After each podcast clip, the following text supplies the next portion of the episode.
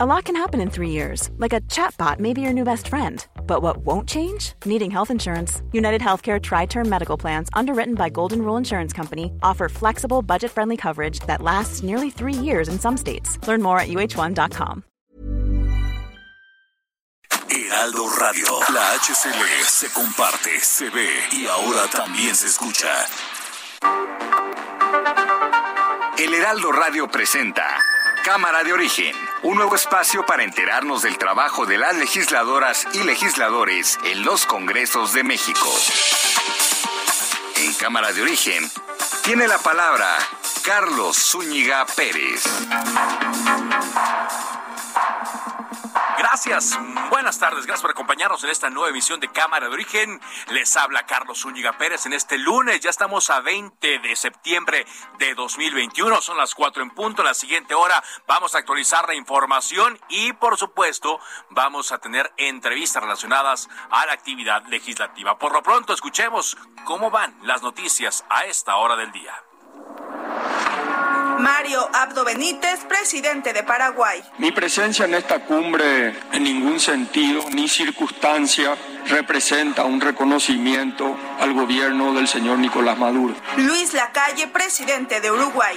Debemos decir con preocupación que vemos gravemente lo que ocurre en Cuba, en Nicaragua y en Venezuela. Nicolás Maduro, presidente de Venezuela. Y yo le digo al presidente de Paraguay, ponga usted la fecha, el lugar y la hora para un debate sobre democracia. Miguel Díaz Canel, presidente de Cuba. Lo cual el presidente de la calle no mencionó. Escuche usted a su pueblo que recogió más de 700 mil firmas. Por suerte, la oposición puede juntar firmas. La oposición tiene resortes democráticos para quejarse. Esa es la gran diferencia con el régimen cubano. Bueno, el balance sobre la CELAC es muy positivo, a pesar de las diferencias. Atentado con explosivos deja dos muertos en Salamanca, Guanajuato. No te muevas. Bueno, ya, ya está el herido, ¿eh? ¿de qué lado? En el estado de Guanajuato, más que en otras partes, han empezado a utilizar explosivos para tratar de crear terror, miedo. Ricardo Anaya. Hoy estamos viendo las consecuencias de haber cancelado el FONDEN, el Fondo para Desastres Naturales, y muchos programas que tenían una función. Alfredo del Mazo, gobernador del Estado de México. Los logros alcanzados durante este último año son testimonio de nuestra capacidad para sobreponerlos. Aquí más de la información del día. Estados Unidos extendió las restricciones de tránsito en sus fronteras terrestres con México y Canadá, las cuales permanecen cerradas a viajes no esenciales, como el turismo, por ejemplo. Pese a que en Canadá se permite el ingreso al país de los estadounidenses que ya están vacunados, pero aquí en México no. Por cierto, eh, está por conocerse una nueva directriz por parte del gobierno de Estados Unidos para que aquellas personas que lleguen en viajes, eh, por ejemplo, vía aérea, demuestren que están completamente vacunados. Si no, no podrán ingresar. Se espera que en las siguientes horas esto también se dé a conocer. La Suprema Corte de Justicia de la Nación anuló hoy la regulación a la objeción de conciencia prevista desde 2018 en la Ley General de Salud. Esta deberá ser reformada por el Congreso para incluir lineamientos sugeridos por los ministros de la Suprema Corte después de esta discusión. La Coordinación Nacional de Protección Civil alertó que debido al incremento en los niveles de la presa Simapán, ubicada entre Hidalgo y Querétaro, se ampliarán los volúmenes de desfogue, por lo que alertó de ese hecho a las dos entidades, así como hasta San Luis Potosí y a Veracruz.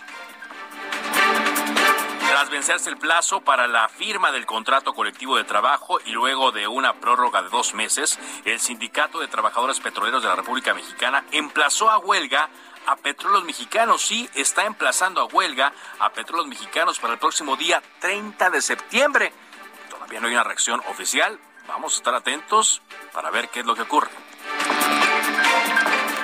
Y bueno, hace unos momentos veíamos una fotografía de la presidenta de la mesa directiva del Senado, Olga Sánchez Cordero, en donde daba cuenta de la visita del secretario de Gobernación, Adán Augusto López, a este recinto. ¿A qué fue el secretario al Senado? Te escuchamos con tu reporte, Misael Zavala. Adelante. Carlos, buenas tardes. Efectivamente, la Secretaría de Gobernación y el Senado buscan construir una nueva relación con el Ejecutivo Federal y la Cámara de Senadores. Los miembros de la Junta de Coordinación Política de la Cámara Alta recibieron hoy la visita del titular de Gobernación, Adán Augusto López Hernández, con quien discutieron eh, temas de la agenda política interior con motivo de la glosa del tercer informe del presidente Andrés Manuel López Obrador. El presidente de la Junta de Coordinación Política de este Senado, Ricardo Monreal, sostuvo que fue un diálogo franco y abierto eh, con todos los integrantes de la JUCOPO, con el titular de gobernación. Dijo que la idea es iniciar esta etapa de conversaciones con el gobierno, con el Ejecutivo, a través de sus secretarios de Estado. Incluso sostuvo que el secretario Dan Augusto eh, ya asumió su papel como el único interlocutor del Ejecutivo Federal con el Legislativo y también dijo Monreal que se inicia esta nueva etapa de conversaciones y de intercambio con el Ejecutivo Federal. En esta situación, pues la reunión duró alrededor de una hora con 20 minutos y eh, pues estuvieron presentes todos los integrantes de la Junta de Coordinación Política, Carlos, es decir, todos los jefes de las bancadas de los distintos partidos políticos que conforman el Senado de la República. En este sentido, el senador Monreal adelantó que también mañana puede recibir a todo el gabinete de seguridad, no solo a la secretaria de seguridad, sino también a los secretarios de la defensa y de marina y también de la Guardia Nacional con todo el equipo de seguridad. Esto eh, debido a que mañana comparece Rosa Isela eh, Rodríguez, titular de la Secretaría de Seguridad y Protección Ciudadana, ante el Pleno del Senado de la República. Carlos, hasta aquí la información. Muy bien, gracias, Misael, por este reporte. Atentos a eso. Gracias, Carlos. Buenos días. buenas tardes. Buenas tardes. Bueno, el pasado sábado en mi columna que se publica en El Heraldo de México, mi columna titulada Acceso Libre, le daba cuenta de un desaire que había recibido la consulta popular para revocación de mandato, que eh, pues es eh, ampliamente abordada por el presidente Andrés Manuel López Obrador en las eh, conferencias de prensa mañanera, y en particular de una organización, una organización que se llama Sí por México, que impulsan Claudio X González y Gustavo de Hoyos. Ellos hicieron un llamado para no participar en la consulta de revocación de mandato planeada para realizarse el próximo mes de marzo. Dije en mi columna que los argumentos de esta agrupación se alinearon con las de algunos expertos en política, los cuales opinan que este ejercicio polarizaría al país, lo que anima más a la, a la confrontación. Critica además que se haya redactado la pregunta y también las respuestas más hacia el sentido de la ratificación de mandato. Y bueno, yo ahí hacía un resumen también de que ya se estaba solicitando el dinero, que Lorenzo Córdoba se reunió con Sergio Gutiérrez Luna, cosa que no hizo, por ejemplo, con Ignacio Mier, el coordinador de los diputados de Morena, para asegurar el presupuesto de línea para el próximo año, que incluye, por supuesto, el dinero para la consulta de revocación de mandato. Pero sí reseñaba el reclamo que el presidente Andrés Manuel López Obrador hizo pidiendo a esta organización que participen a través de la consulta en lugar de hacerle la guerra sucia. Ayer luego recibimos un comunicado del Comité Ejecutivo Estatal de Morena en la Ciudad de México donde señalan que eh, el llamado a no participar en la revocación es una traición a la democracia ya que diputados y diputadas eh, federales y locales y senadores dieron su respaldo a esta consulta. Uno de los senadores que dio este respaldo está el día de hoy con nosotros, el senador Gabriel García Hernández de Morena. ¿Qué tal? Muy buenas tardes, senador. ¿Qué tal? Buenas tardes. Gracias por tomarnos esta llamada muy amable. Al contrario, aquí a las órdenes de ustedes. ¿Qué es lo que vieron, senador, en esta convocatoria para que hayan ustedes eh, salido a decir que es eh, una traición a la democracia este llamado que hacen en particular los empresarios a no participar? Mira, es una traición a la, a la democracia porque durante muchos años se esperó este momento de que se pudiera juzgar ellos, esta organización en particular, ha hecho un planteamiento eh, crítico, denostativo, basado en mentiras permanentes. Eh, participó en el último proceso electoral de manera abierta y pues en ese sentido, eh, pues siempre han planteado que no debe de continuar el, gobierno de la cuarta transformación, porque ellos representan otro proyecto. Entonces, cuando a final de cuentas sus propios eh, aliados, el PRI, el PAN y el PRD, aprueban la consulta, que aprueban esta ley reglamentaria eh, de manera unánime, pues eh, se toma la decisión de que se consulte a la ciudadanía si se continúa o no, si se lleva a cabo una revocación de mandato o se continúa en el en el encargo eh, en el caso del presidente de la República. Y bueno, pues en esa en esa lógica sacan esta convocatoria a no participar. ¿Qué significa? Pues significa un insulto, una eh, falta de respeto a las millones de mentes críticas que ellos mismos, eh, algunos de ellos pueden representar, porque es justo la oportunidad, es el mejor método, la vía pacífica y democrática para eh, tomar en cuenta la decisión de un pueblo respecto a la al actuar de sus gobernantes y del proyecto de gobierno que llevan a cabo. Ahora, aquí eh, pareciera, digo, por los argumentos que ellos daban en un desplegado que se publicó el día 15 de septiembre, cuando entró en vigor la ley que se aprobó, por cierto, eh, con amplio consenso, ¿no? En la Cámara de Senadores y en la Cámara de eh, Diputados, ellos decían que, pues, el dinero se debería destinar mejor a otras cosas y prácticamente deben entender que el presidente pues fue electo por, por seis años y que debería dedicarse a gobernar esos seis años. ¿Ahí lo ven también ustedes como una contradicción? Eh, pues mira, eh, que a la mitad de, del mandato se, eh, se haga esta consulta es una excelente oportunidad si el pueblo no percibe que hay una mejora en sus condiciones de vida o si tiene una pérdida de confianza, como muchos lo han señalado en el gobierno de la Cuarta Transformación. ojalá y se hubiera tenido esa oportunidad los últimos 30 años de gobiernos neoliberales, con tanto robo y saqueo, que el pueblo hubiera podido determinar a tiempo eh, un juicio sobre el actuar de los gobernantes.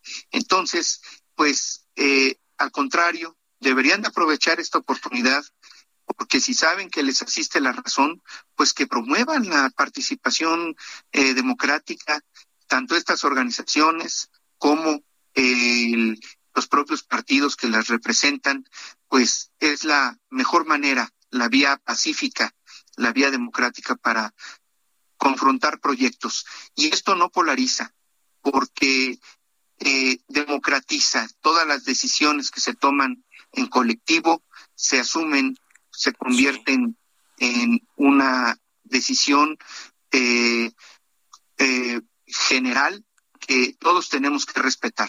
Es mejor consultar a la gente e imponer. Usted hizo un llamado ayer a los partidos políticos que en su momento se aliaron con esta organización eh, Sí por México para que se comuniquen con estos eh, empresarios y que dejen de boicotear la consulta. ¿Creen ustedes que los partidos están jugando con doble mano, es decir, por uno levantando la mano para aprobar la ley de revocación de mandato y por otra moviendo las cosas para que organizaciones como esta eh, no hagan lo posible por mm, boicotearla?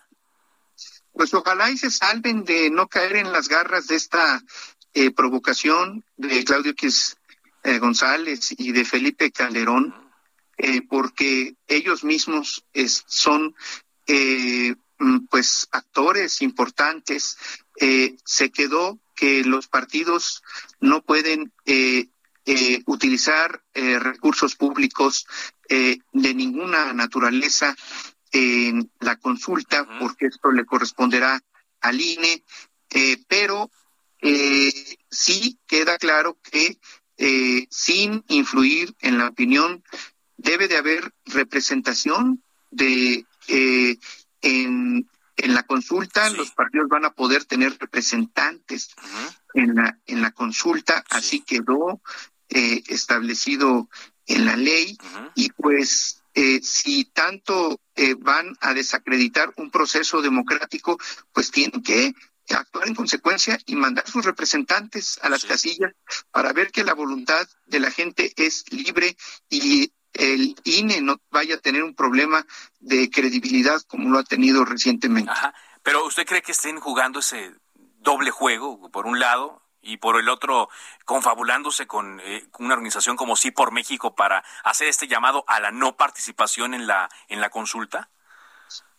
No importa lo que creamos, importa la posición que tengan. Por eso el llamado de ayer fue a que se pronuncien, eh, que se pronuncien abiertamente. Eh, por ejemplo, los senadores que recibieron a esta organización de ultraderecha, si están dispuestos a convocar a no participar, cuando deberían de estar convocando a todos sus supuestos seguidores a participar para que se dé la revocación del mandato, si es que les asiste la, la razón. Estoy platicando con el senador eh, de Morena, Gabriel García Hernández. Senador, en este desplegado del 15 de septiembre, la organización Sí por México decía que iniciará algunos procesos eh, judiciales para tratar de frenar esta consulta por varios eh, temas que ellos ahí señalaron. ¿Es posible? ¿Es posible, a pesar del consenso que hubo en la Cámara de Diputados y en la Cámara de Senadores, que pueda llegar a una instancia como la Corte y que la consulta no se lleve a cabo? Eh, pues en este momento eh, ellos pueden acudir a las instancias legales. Eh, espero que no sea asesorado por Vox, ¿verdad? que, tienen otros métodos para para sus supuestos cambios, que son a través de la, de la violencia, pero legalmente está blindado constitucionalmente. Quiero decirte que eh, pues los constitucionalistas más destacados, entre ellos la ministra Olga, Sánchez Cordero, senadora y presidenta de la Cámara, revisó con, con, detalle eh, la constitucionalidad que puede tener y el proceso de consenso pues blinda contra cualquier acción legal que pudiera prosperar. En realidad son meras eh, meros tiros al aire, provocaciones, pero que sí representan lo que ellos son, que es traidores a la democracia, porque quieren evitar que la gente participe. Y eso es una falta de respeto a la población. El presidente dijo el viernes, cuando le preguntaron sobre este tema, que deberían participar, también hizo el llamado a participar, en lugar de hacerle guerra sucia, él así dijo. ¿Esto es una guerra sucia también? ¿Sería parte de la guerra sucia? Mira, la guerra sucia es diseñada por eh, estas eh, eh, organizaciones conservadoras, se basan en las mentiras, ahora en las famosas fake news, en el uso de, redes sociales, en sembrar miedo y terror. Eso es lo que, lo que hacen. Eso propicia un ambiente que verdaderamente polariza. Ese método ha quedado en el pasado, la democracia está avanzando y ahora pues la manera de dirimir eh, eh, dos proyectos, eh, confrontarlos en la opinión de la gente de manera pacífica es por la vía democrática. Entonces, pues sí, ojalá cambien de método, nos, no regresen, no hagan caso a Vox, que plantea métodos de sembrado de odio, de terror y de división, porque eso verdaderamente eso es lo que polariza, no la participación libre de la gente. ¿Qué pueden hacer desde el Senado? ¿Qué pueden hacer eh, para promover eh, esta participación? Eh, sabemos que hay que hacer todo el procedimiento que indica esta ley, levantar las firmas, eh, vaya a hacer la convocatoria, la pregunta ya está, pero ¿qué se puede hacer para promover la participación ciudadana? Porque esa es otra de las cosas que también está eh, bajo observación, senador, que participen las personas que la ley indica para que esta revocación de mandato sea efectiva. Que cada quien como ciudadano se convierte en un medio de comunicación.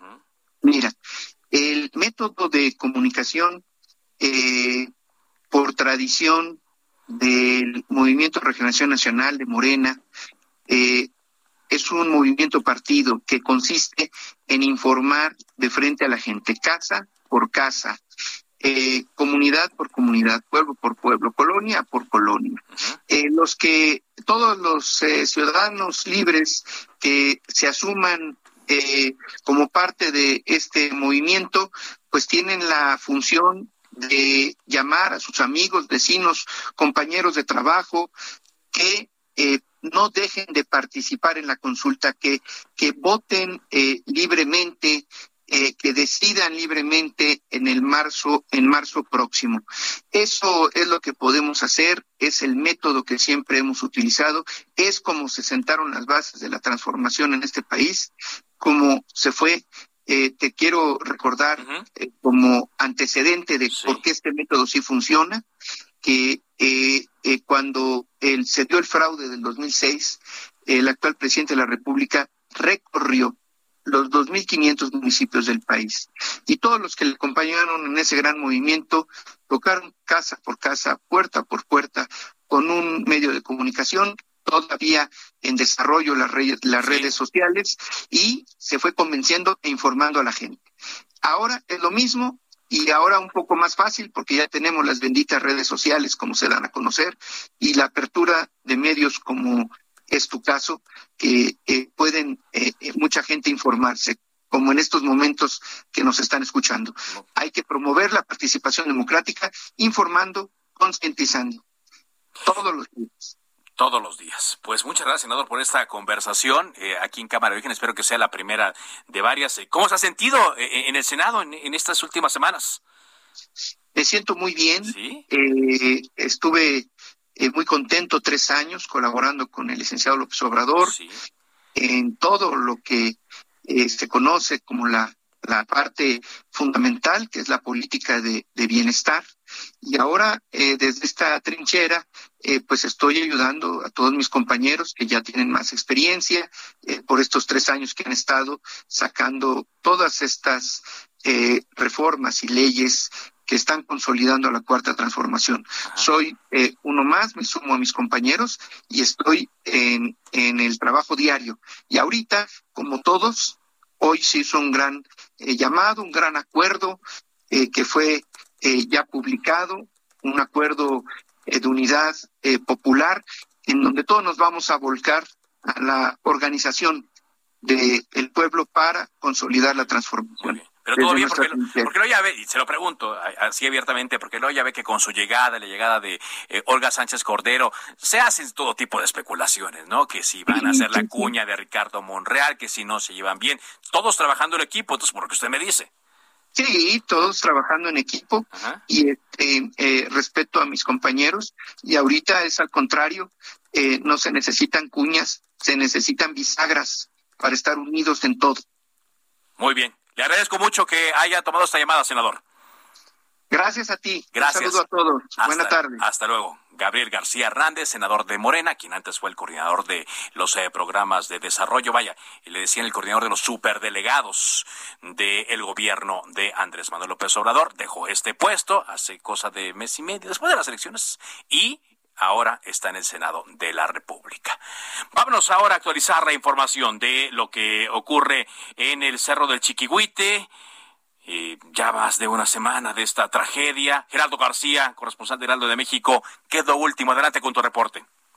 Hola, ¿qué tal? Muy buenas tardes. Te saludo a ti al auditorio. En la zona del derrumbe del Cerro del Chiquihuite, es en Planipantla, será un plan porque la ciudadanía afectada no podrá regresar a la zona ante el riesgo inminente.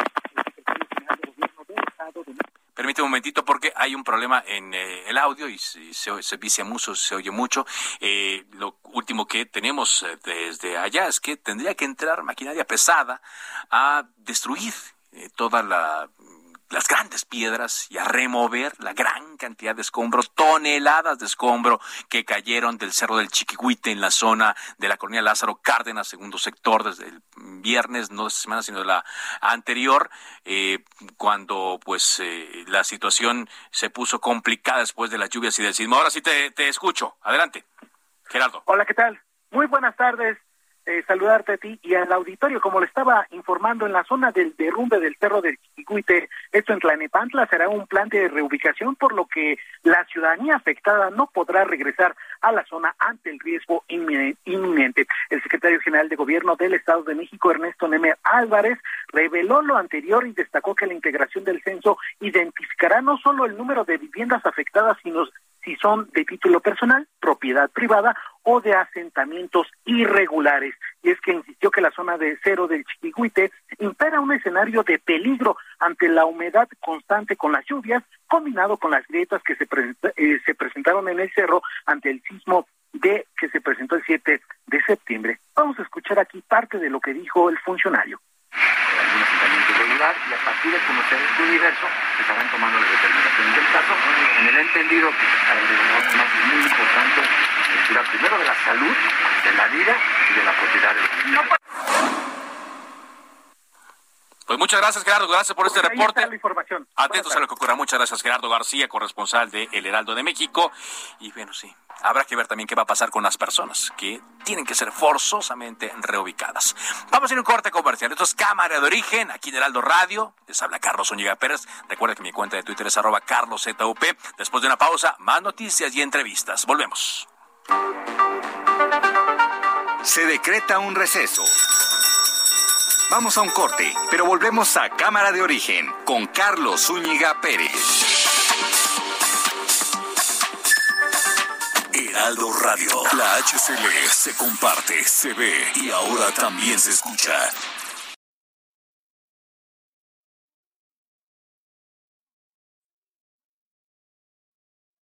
Heraldo Radio, la HCL se comparte, se ve y ahora también se escucha. Se reanuda la sesión. Volvemos a Cámara de Origen con Carlos Zúñiga Pérez.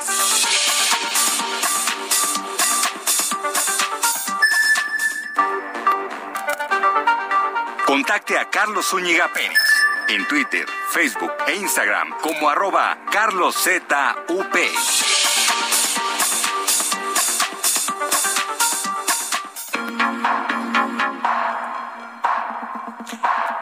Avanzamos con la información. 30 minutos después de la hora, hoy la bancada del PAN en el Senado denunció un presunto caso de corrupción al que denominaron Cuba Gate. Dijeron que los gobiernos federal y de la Ciudad de México contrataron a médicos cubanos sin título profesional para apoyar en la atención durante la pandemia de COVID-19. El coordinador parlamentario del PAN en el Senado, Julian Reventería, afirmó que no hay una sola evidencia de que los 585 cubanos que el gobierno federal y el de la Ciudad de México trajeron a nuestro país para que se sumaran a la atención de la contingencia cuenten con título profesional. En Twitter, el legislador presentó una investigación realizada durante seis meses que sustentan con documentos emitidos por dependencias e instituciones de los propios gobiernos de Morena, así como órganos autónomos de arbitraje médico. En esta investigación dijo que el gobierno del presidente López Obrador el de Claudia Sheinbaum y del presidente de Cuba, Miguel Díaz Canel, orquestaron un fraude de 255 millones de pesos, poco más al presupuesto de salud. Dijo que se contrataron a estos 585 falsos médicos o sea que no tienen título, para tratar a pacientes mexicanos infectados por coronavirus. Y sí, vimos nosotros a muchos, eh, llamaron eh, la atención, muchos fueron concentrados en instalaciones militares aquí en la Ciudad de México y, e iban a los hospitales a apoyar a las eh, personas que estaban enfermas de COVID-19. Hoy hay una respuesta ya de la jefa de gobierno Claudia Sheinbaum ante estas acusaciones. Jorge Almaquio, reportero de El de México. Adelante con tu reporte, Jorge. Hola Carlos, ¿cómo te va? Buenas tardes a los amigos del auditorio. Efectivamente, la jefa de gobierno Claudia Sheinbaum rechazó hoy las acusaciones que realizó el coordinador del PAN en el Senado, Julen Rementería, sobre este fraude de 255 millones de pesos en la contratación de presuntos médicos cubanos. Sheinbaum Pardo indicó que siempre ha sido transparente y es público el convenio que se realizó para solicitar los servicios de los profesionales de la salud. Así lo comentó. Escuchemos y no hay nada, absolutamente nada que esconder. Fueron distintos profesionales de la salud que vinieron a México a apoyar. Fueron dos periodos en donde estuvieron tanto en la, principalmente en la Ciudad de México, aunque también en otras entidades. La mandataria capitalina resaltó, Carlos, el desarrollo que hay en Cuba en torno a temas de la medicina, de la salud, y aseguró que los panistas no tienen nada que señalar en este, en este asunto. Escuchemos. No hay absolutamente nada que esconder, es esta, pues no sé, esta búsqueda de encontrar donde, o de buscar donde no hay absolutamente nada. Pues es esta, este vínculo que ellos tienen con la derecha más derecha de la derecha de la derecha. Y están buscando que haya algún tema con relación a esta solidaridad que recibimos por parte de los médicos cubanos. Expuso que fue un acuerdo oficial público que generó un pago para los especialistas cubanos que apoyaron a la Ciudad de México a salvar vidas durante la, los momentos difíciles de la contingencia sanitaria. Finalmente, Sheinbaum reiteró el agradecimiento a todos aquellos que pues ayudaron a salvar vidas en los momentos más difíciles que se vivieron en la capital del país y señaló, bueno, pues estos fueron los trabajos que realizaron los profesionales de la salud que vinieron de Cuba. Carlos, amigos, el reporte que les tengo. Gracias, muchas gracias, eh, Jorge. Y sí, bueno, aquí se está volviendo ya un tema más ideológico porque me envía un conocido una noticia publicada ya en el mes de junio de 2021, donde el Parlamento Europeo calificó como trata de personas y esclavitud moderna a las misiones de médicos cubanos en el extranjero.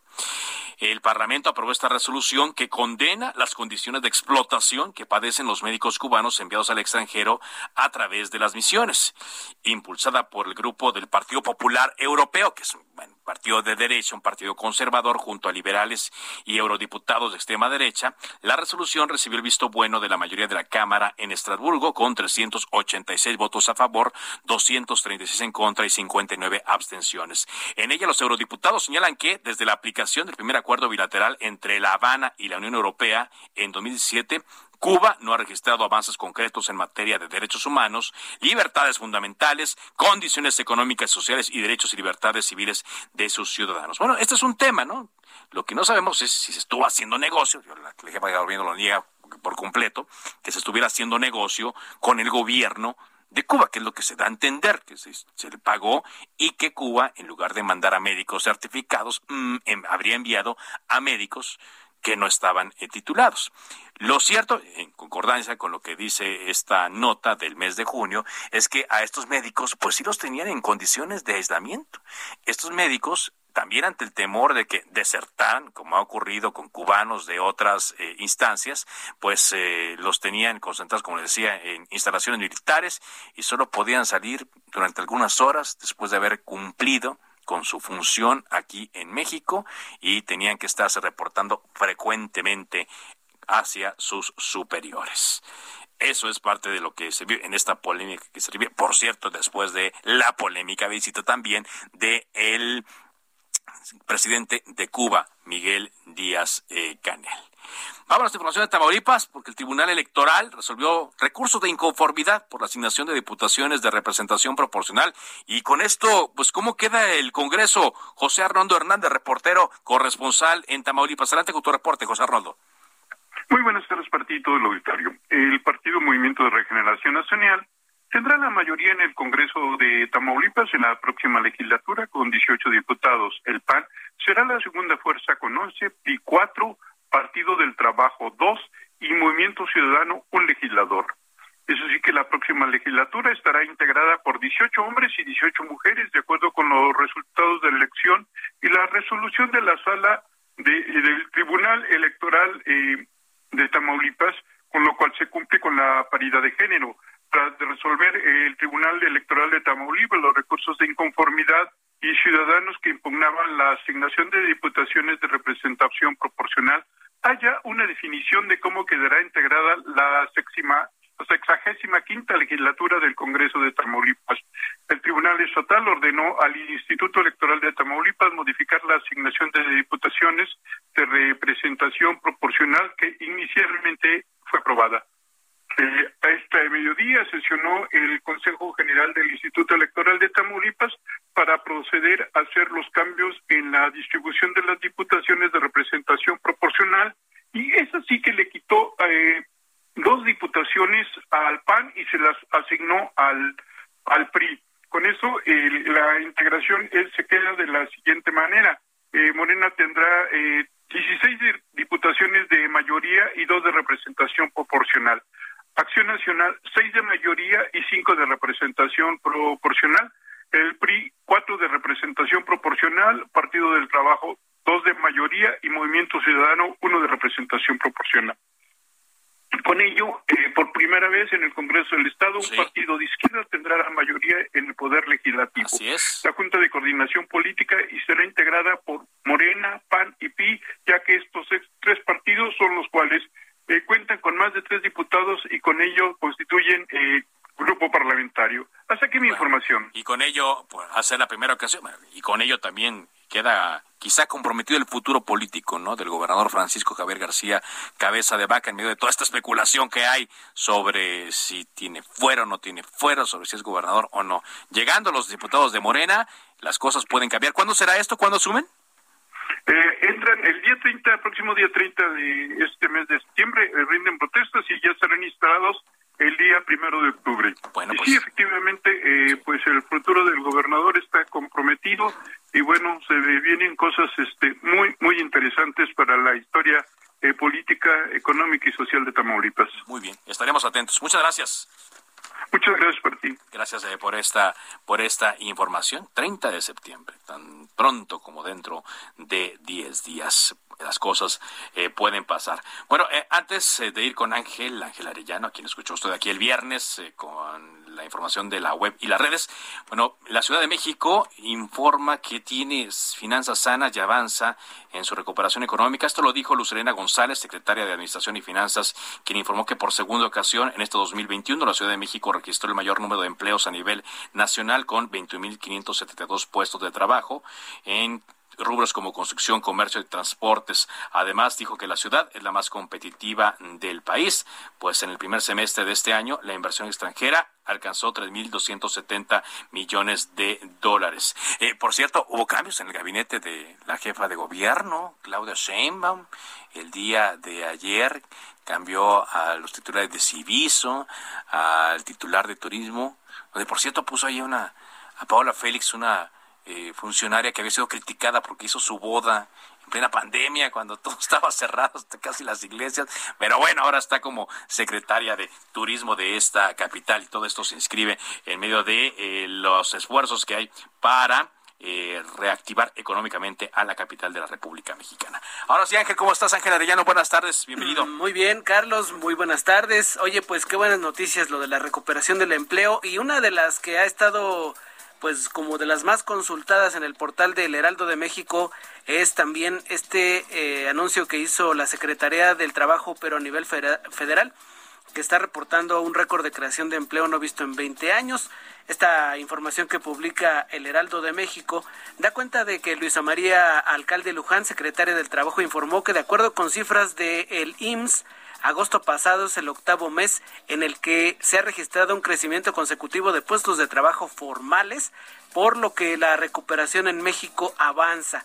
Por otro lado, puntualizó que julio y agosto registraron un récord histórico no visto en los últimos 20 años. Así que mientras sea recuperación, son buenas noticias, Carlos. Son buenas noticias, así es. ¿Qué más? La que no recibió muy buenas noticias es Gloria Trevi. Fíjate que ahora la unidad de inteligencia financiera presentó una denuncia en su contra y en contra de su esposo Armando Gómez por la presunta evasión fiscal de más de 400 millones de pesos. ¿Cuánto? 400 millones de pesos. Pues fíjate nada más las cifras que está manejando Gloria Trevi y la UIF ya ves que anda con la lupa, pero claro. a todo lo que da. A todo. Ya está investigándola. Bueno, bueno, pues hay que ponerse, no, bien, porque todo, eh, todo, todo, todo está bajo la lupa ahorita. Oye, hablando de cuentas, perdón, de cuentas poco claras, en las tendencias en las redes sociales está la detención de Fidel Curi, el que fuera el presidente o el dueño de los tiburones del Veracruz.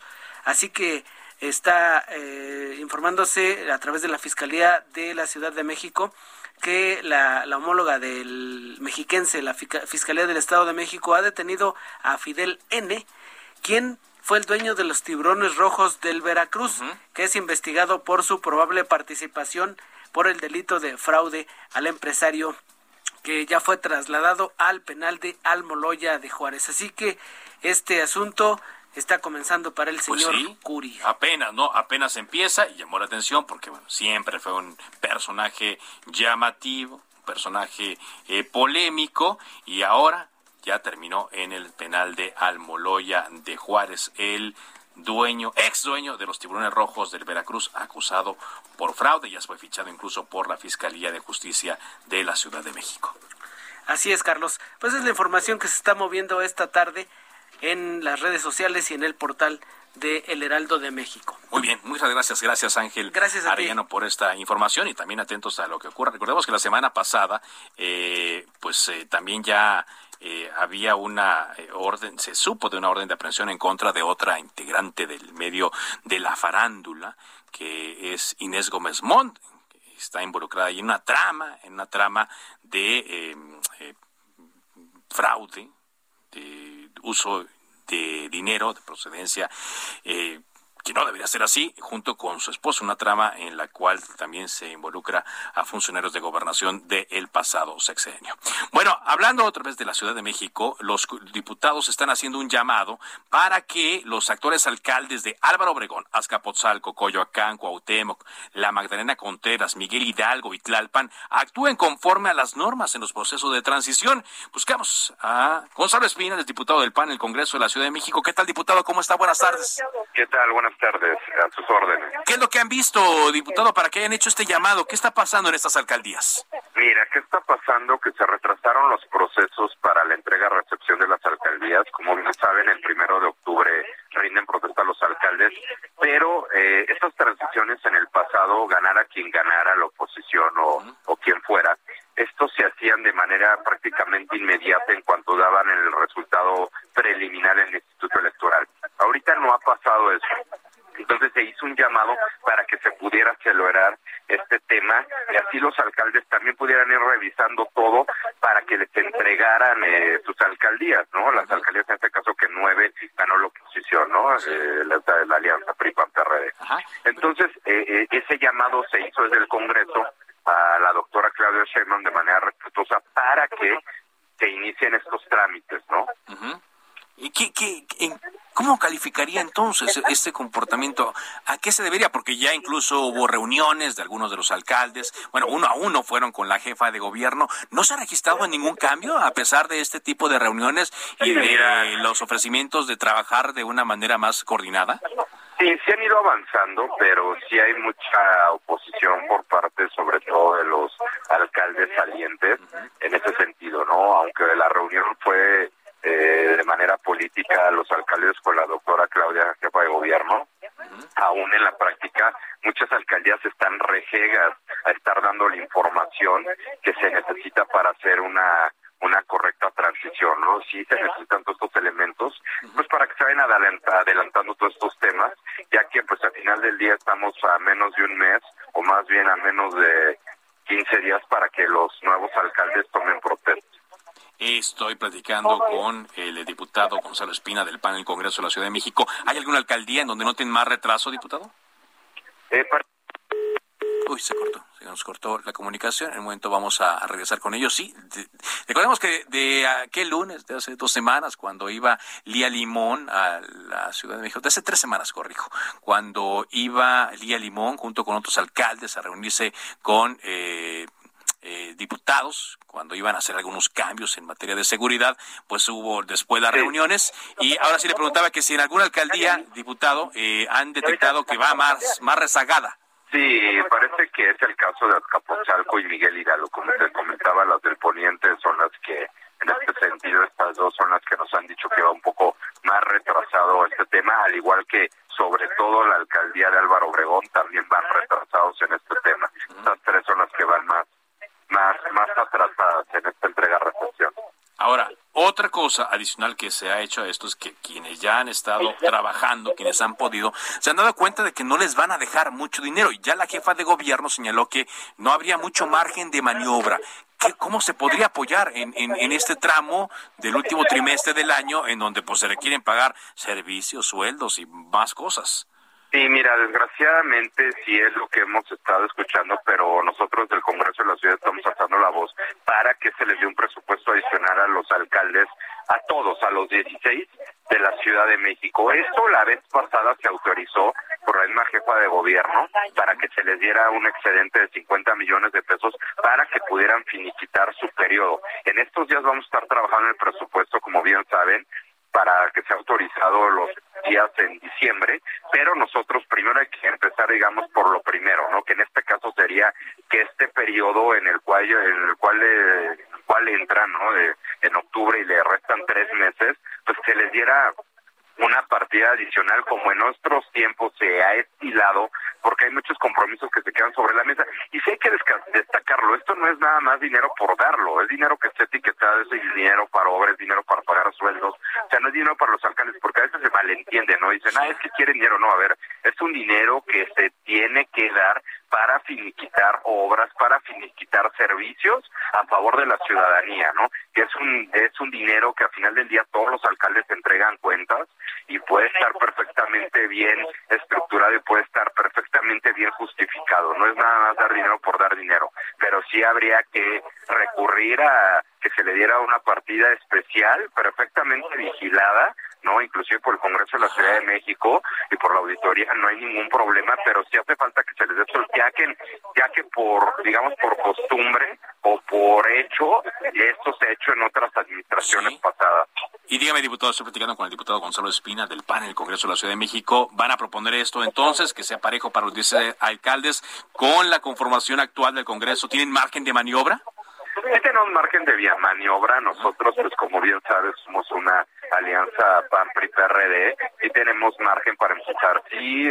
hay que decirlo, Morena tiene su mayoría calificada, pero nosotros tenemos, ellos tienen su mayoría simple, perdón, pero nosotros tenemos la mayoría este, las tres cuartas partes de no tienen ellos la mayoría como para ah, ellos no, la tienen. no no la absoluta no. Eh, tienen la mayoría simple eso es verdad pero aún así se ha estado dialogando eh, con con la coordinadora de los diputados de Morena había nuestro coordinador y parece que puede transitar esto de manera correcta puede transitar de manera correcta. Entonces, el apoyo a los eh, eh, alcaldes eh, electos, todos los que van a entrar en función, y los reelectos también. Es correcto. ¿Ven ustedes alguna especie de mala fe en esto, diputado? Pues mira, no me gusta este tipo de suspicacia, pero si yo te comento que cuando fue el partido en el poder el que ganó, se les autorizó este recurso y a la ahorita ser de oposición se le está trabando, pues digamos que lo pongo ahí a consideración inclusive del público y de las personas, pues si hay mala fe o no, ¿no? Cuando eran de su mismo partido transito inmediatamente y cuando son de oposición, pues este tipo de cosas se traban. Entonces, pues digamos que, que pues podría darse a pensar eso, ¿no? Muy bien, pues le agradezco mucho y atentos entonces a estas resoluciones. Gracias, diputado. Gracias a ustedes. Que tengan muy buena tarde. Espina, diputado del Congreso mm, de la Ciudad de México por el Partido Acción Nacional. Bueno, este fin de semana, ya en otras cosas, este fin de semana hubo otra vez alerta en el estado de Hidalgo por la situación del río Tula, la situación de las presas y por las fuertes lluvias que han eh, seguido cayendo. Y a raíz de esto, el gobernador Omar Fayad pide al gobierno federal que se pues restituya el daño ecológico que se ha causado a esta región por el envío de aguas del Valle de México, pero ya sabemos son aguas residuales, aguas sucias, agua cochina de aquí, de la capital del país y del Estado de México también. Vámonos contigo y el reporte completo. José García, adelante.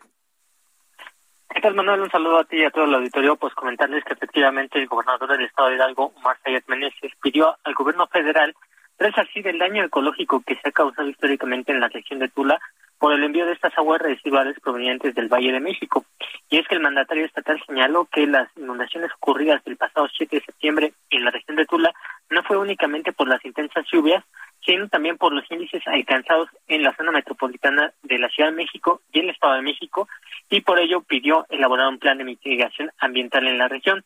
Es que el mandatario también señaló que eh, pues Hidalgo, la zona sur del estado, dota de agua al Valle de México, a los mantos acuíferos de Tizayuca, Zapotlán, Pachuca y Apan, que se lleva agua limpia para atender a la región más poblada del país, y posteriormente estas aguas regresan pues ya eh, en formato residual con todos los elementos químicos.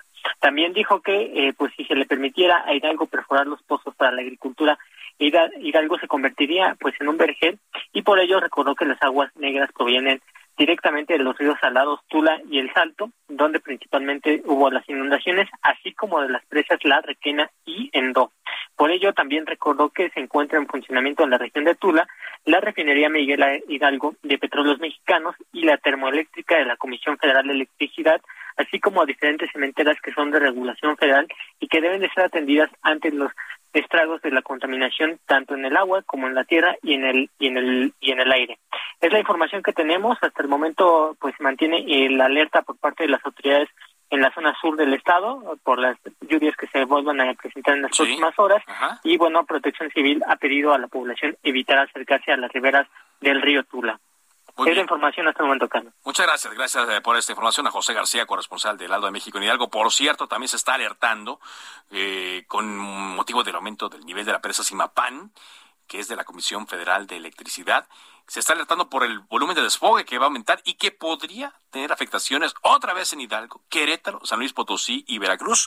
La Coordinación Nacional de Protección Civil indicó que los desfogues controlados denominados extracción por vertedor pasarán de 300 a 400 metros cúbicos. Por cierto, aquí estoy retomando del Heraldo de México una nota del gobernador del estado de Querétaro, Francisco Domínguez Servién, quien le aseguró a los habitantes de los municipios de Tequisquiapan, San Juan del Río y Huimilpan, afectados por las lluvias, que no están solos y le ratificó el compromiso por brindarles toda la ayuda posible con el fin de garantizar su bienestar físico y patrimonial. Así es que atentos a lo que pase en estos cuatro estados por el desfogue controlado, dicen, de esta presa. De esta forma, llegamos al final de Cámara de Origen de este día, lunes 20 mm, de septiembre. Les habló Carlos Oñiga Pérez. Gracias por habernos acompañado. Le invito a que se quede en referente informativo aquí en Heraldo Radio. Por ahora, es cuanto. Se cita para el próximo programa. Cámara de origen, a la misma hora, por las frecuencias de El Heraldo Radio. Se levanta la sesión.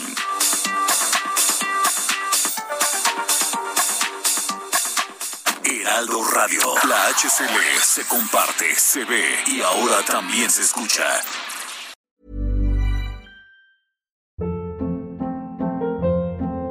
Hold up. What was that? Boring. No flavor. That was as bad as those leftovers you ate all week. Kiki Palmer here, and it's time to say hello to something fresh and guilt-free. Hello Fresh. Jazz up dinner with pecan-crusted chicken or garlic butter shrimp scampi. Now that's music to my mouth. Hello Fresh. Let's get this dinner party started. Discover all the delicious possibilities at hellofresh.com.